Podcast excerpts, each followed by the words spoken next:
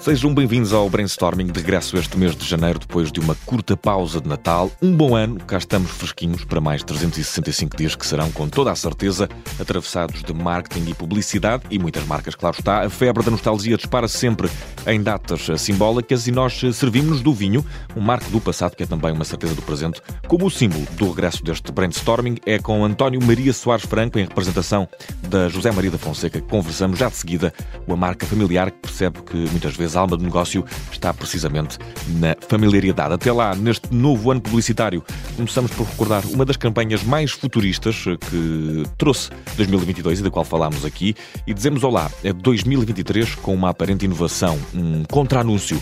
É uma campanha da Staples que não se faz porque o César Mourão, ao que parece, anda para aí com mais do que fazer. Mas para já, com a promessa de vinho a meio deste programa, voltamos a 2022 para dizer olá ao futuro.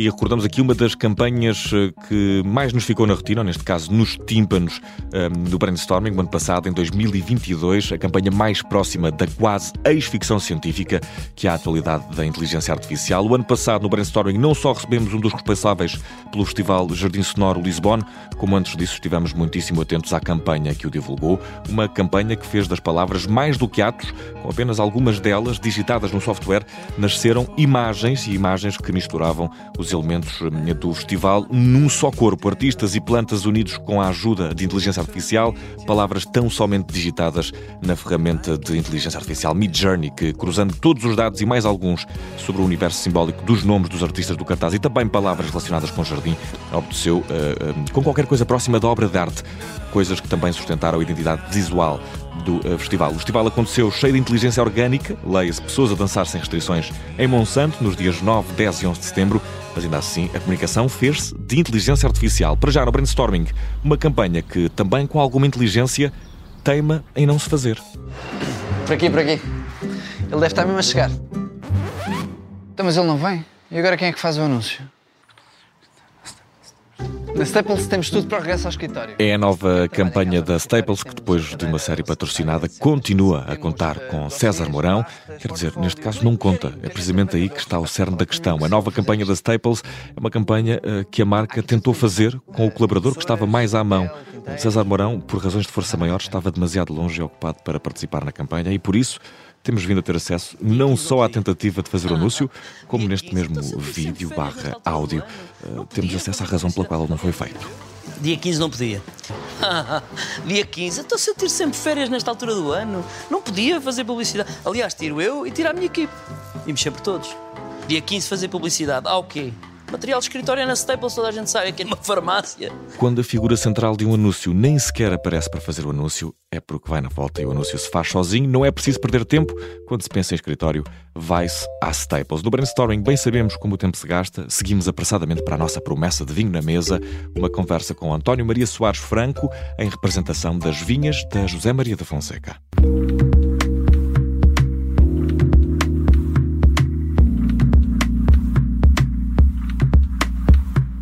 E hoje no Brainstorming temos o prazer de conversar com António Maria Soares Franco, é administrador da José Maria da Fonseca, com o pelour comercial e de marketing.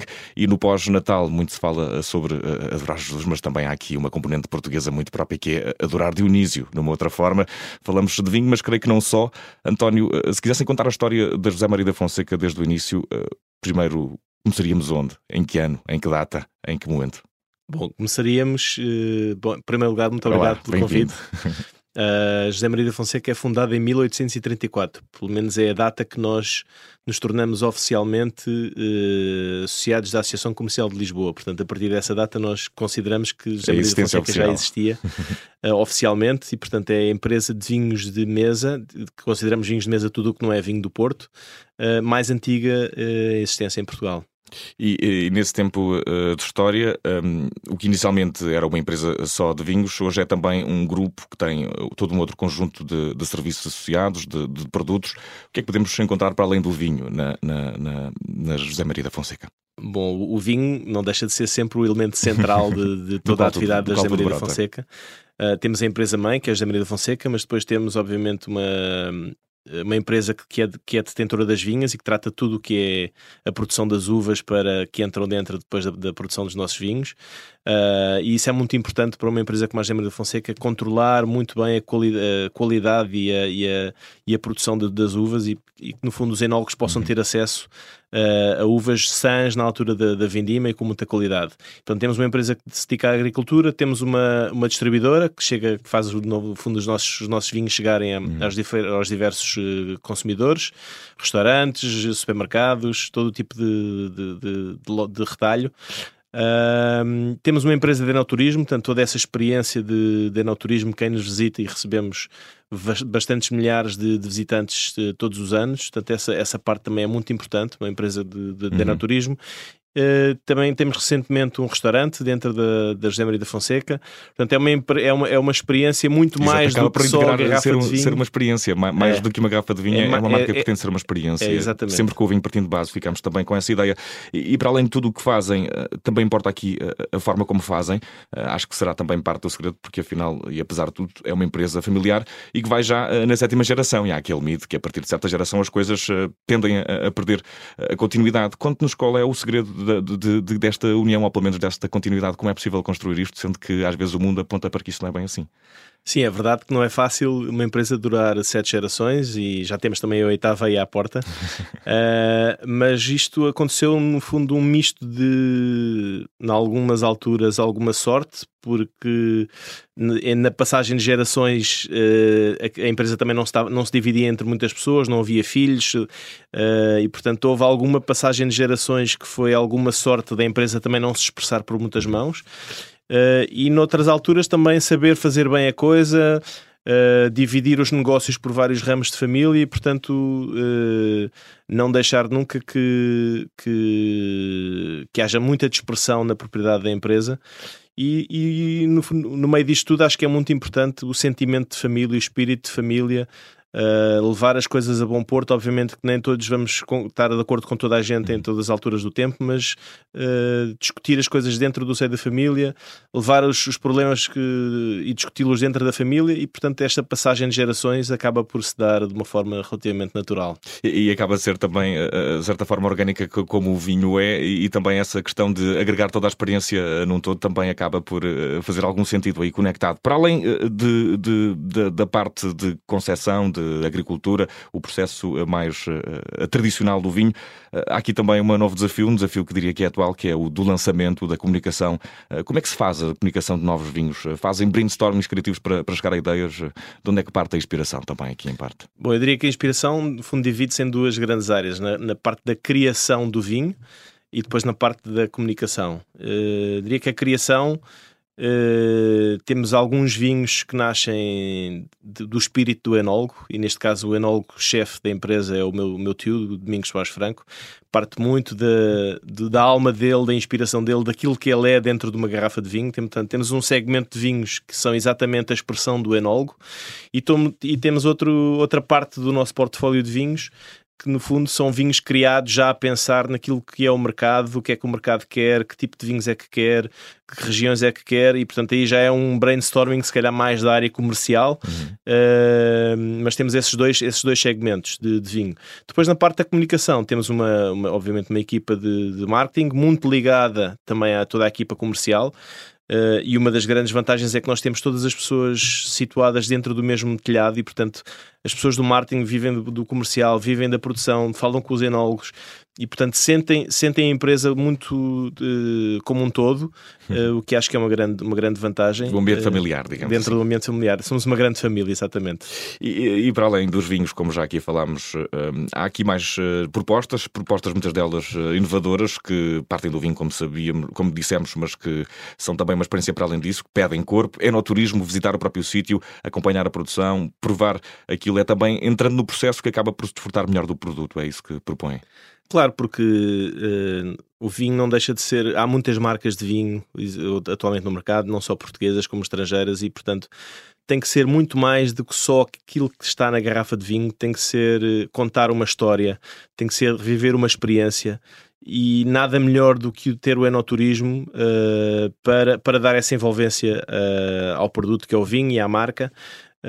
e nós temos anualmente milhares e milhares de pessoas que nos visitam e certamente que saem da José Maria da Fonseca com uma ideia com uma, e com, com no fundo saem, saem novos embaixadores de, de, da Maria de Fonseca todos os dias à medida que nos vão, que nos vão visitando. E, e, e falando do enoturismo e, e, algo que nos remete sobretudo para o campo e para a agricultura, não poderá desligar, sobretudo nos tempos que correm, eh, não poderá desligar-se da noção de sustentabilidade, que é, que é um tema que, que, não quer calar. Eh, para além da campanha que tem vinhos que vão bem com o ambiente, de que outras formas é que a José Maria da Fonseca abraça este caminho? Eh, é quase obrigatório obrigatório respeitar o território até, de certa forma, para, e, e a terra, dito, propriamente dita, para, para ter um bom vinho. Bom, a sustentabilidade é uma coisa que faz parte realmente do nosso, do nosso sangue uh, desde há muitas gerações e para mim a sustentabilidade não é só aquilo que se passa na Terra, é, muito, é um conceito muito mais alargado. Obviamente que começa na Terra, começa nas uvas, começa na maneira como nós tratamos o sol, tratamos o ambiente, tudo aquilo que nos. Eh, a parte ambiental, obviamente, é muito, muito importante e nós somos muito pioneiros em muitas áreas ligadas à terra. Fomos das primeiras empresas a ter uh, a rega gota a gota das vinhas, a ter o arrelvamento de, no meio das carreiras das vinhas, no fundo, que, que permite que haja muito mais biodiversidade e retenção de, de água também no, nos solos. Uh, utilizamos técnicas cada vez mais para Uh, evitar a utilização de produtos químicos na, nas vinhas e, uhum. portanto, tudo aquilo que nós usamos são produtos que estão considerados amigos do ambiente e, portanto, essa área, essa área no fundo, é, é, temos que estar como garantida que tudo aquilo que fazemos, o nosso impacto no ambiente é o mínimo possível. Mas para mim, a sustentabilidade é muito mais que isso começa aí, mas depois é uma sustentabilidade também social, a maneira como nós lidamos com a, com a nossa envolvente, com a região onde nós nos inserimos. Uhum como tratamos as pessoas que trabalham connosco, os nossos colaboradores, como damos apoio às uh, várias associações uh, ou instituições uh, da, nossa, da nossa região e a parte também depois económica, também exige a sustentabilidade económica, temos que uhum. gerir a empresa para que ela seja economicamente sustentável para que ao fim de sete gerações ela possa passar para a oitava, para a nona, para a décima. E portanto sustentabilidade é um, é um conceito que as pessoas pensam se calhar muito mais ligado à terra, muito mais ligado ao ambiente mas que é muito mais largo, muito, muito mais largo do que é, isso. É no fundo conciliar eh, aquilo que é do ambiente e da terra e aquilo que não, o elemento humano, conservar as duas coisas num ponto de equilíbrio. Eh, parece-me que isso fica bem expresso aqui, António. Mas falando agora de marcas específicas da José Maria da Fonseca, recorre-me aqui Piriquita e Lancers. É possível para termos noção de como é também o movimento da, da marca? Quais é que foram as novidades destas duas submarcas, digamos assim, em 2022? E o que é que podemos esperar para 2023, por exemplo, também? Bom, Periquita é uh, a marca mais antiga de, de Portugal, uh, a marca de vinho engarrafado mais antiga que, existe em Portugal. Existe desde 1850, portanto, é uma marca que junta toda uma história, toda uma tradição, mas ao mesmo tempo tem que se ir, tem que se ir evoluindo, tem que, tem que se ir desenvolvendo. Nós, ao longo dos tempos, fomos lançando vários uh, novos vinhos dentro da, da marca Umbrella Periquita. Hoje em dia temos o tinto, temos um branco, temos um rosé, temos um reserva, temos um clássico, no fundo, que é um periquita feito à maneira como eram feitos os vinhos do, do antigamente, com um, um estilo de vinho bastante peculiar e, e, diferente do que são os vinhos uh, atuais. Depois temos o periquita superior, que no fundo é o topo da pirâmide do, do periquita, feito uh, de uma maneira uh, aproveitando uma vinha velha, com produções bastante mais reduzidas no fundo é o expoente máximo da, da casta Castelão, que é, que é a casta principal uhum. do, do, do, vinho Periquita, e portanto temos a, esta é a arquitetura de, de marca. Tivemos recentemente a honra de saber que este Periquita Superior, que no fundo é o topo da pirâmide, foi reconhecido por um dos principais críticos mundiais, que é um senhor americano chamado Robert Parker, deu 95 pontos, 95 em 100 uh, eh, a este vinho, no fundo, portanto é, um, é, é algo que nos enche de, de orgulho uh, também, que no fundo representa bem a qualidade de, de, da marca Periquita. Uh, dentro do Lancers, o Lancers é uma marca que se dá um bocadinho mais uh, à inovação, ao lançamento de coisas diferentes. Lança... Hoje em dia temos um rosé, tínhamos um branco, lançámos um... uma sangria uhum. e lançámos também um branco doce e portanto... E é... o moscatel roxo, onde é que entra aqui? O moscatel roxo é, é, é, é, algo diferente, é uma uva típica da nossa região foi, lá está, dentro que falando também de sustentabilidade, foi uma uva, uma casta que não existiria hoje em dia se não fosse a família e o José Maria da Fonseca. Foi, na verdade, o meu avô Fernando, a última pessoa a plantar uma vinha de um hectare de moscatel roxo. Isto porquê? Porque naquela altura uh, os viticultores da nossa região não tinham muito incentivo a plantar moscatel roxo. Moscatel roxo é uma, uma variedade de uva que produz relativamente pouco uhum. e que os pássaros gostam muito de comer essas uvas e, portanto, para um agricultor... Comportava muitos riscos, não era? era não era, não era uma, muito atrativa. Uh, parecia talvez daquela casmurrice inicial que acabou por preservar até a própria, a própria, neste caso, a própria planta. Mas no fundo é, um, é uma uva que dá, dá origem a vinhos extraordinários e, portanto, nós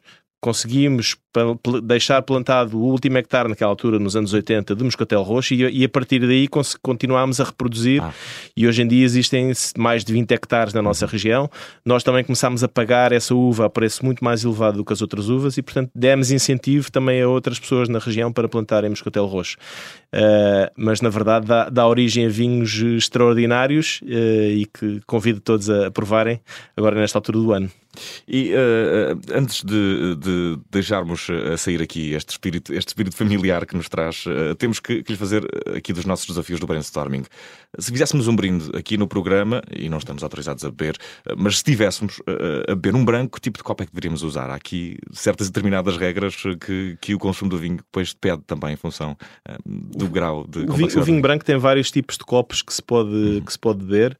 Uh, eu, nesta altura do ano, estamos aqui numa, numa altura de inverno e, portanto, talvez puxo por um branco um bocadinho mais de, de, corpo, talvez alguma madeira no branco, e, portanto, para esse tipo de vinhos, gosto mais de um copo que eu chamo de copo de branco da Borgonha, portanto, aqueles copos um, quase como uma circunferência, de um, um, uma, quase como uma esfera, uh, daqueles copos um bocadinho com um, bocadinho mais gordinhos, digamos assim, com um bocadinho fechados em cima, okay. portanto, preservar toda também a parte aromática do, do vinho. Uh, acho que é um, um, tipo de copo que bebe, que, que, que, no fundo podemos utilizar para beber um vinho branco que é bastante uh, adaptado a esta altura do ano. E uh, agora os três desafios costumam ser sempre os mais, os mais difíceis e aqueles que mais me prazer dão colocar, não vou mentir. se a Periquita fosse uma música, qual seria, António? Periquita, se fosse uma música, bem, Periquita é muito importante uh, a parte, a ligação a Portugal. Nós comunicamos sempre uh, a Portugalidade no Periquita, mas uma, uma Portugalidade de uma forma moderna. Uhum. E portanto, uh, eu diria que se calhar uma, uma Marisa, com, com, todo o caráter português que a Marisa tem, mas dando uma, um twist moderno. Uhum Uh, talvez com a, ao gente da minha terra. uh, portanto, acho que é uma música que se é adapta bem a Periquita. Canção e, e, e a Lancers, que música teria direito? Qual seria o pano de fundo, digamos assim? Lancers é uma, é uma marca um bocadinho mais irreverente, uh, é para pessoas que no fundo não vão na cardeirada, uh, tem alguma originalidade, alguma autenticidade. É uma garrafa diferente de todas as outras. Uh, começou originalmente como uma garrafa de barro, hoje em dia não é feita de barro, mas, mas tem aquele, aquele aspecto bastante único e, portanto, talvez uma música do, do Chutes e Pontapés, ou à minha maneira. Acho que é uma música que se adapta perfeitamente, perfeitamente a já podemos fazer um hat-trick de música nacional. Uh, vamos perceber que música é que seria a José Maria da Fonseca como um todo. Eu acho que o, o caráter principal da José Maria da Fonseca, sendo uma empresa que está há sete gerações na mesma família, a família é um elemento central da empresa e, portanto, se calhar pensava no We Are Family. Ah, uh... muito bem, muito bem. E eu é acho que é uma boa maneira de fecharmos a nossa conversa, com toda a certeza, já aqui a rodar de fundo e a alegrar este final de conversa. Sempre também eh, que o vinho se impõe na mesa é sinónimo de alegria. António Maria Soares é administrador da José Maria da Fonseca com o Plur Comercial e do Marketing. Ficámos a conhecer muito melhor a marca que já todos conhecemos de alguma forma. Um abraço e obrigado.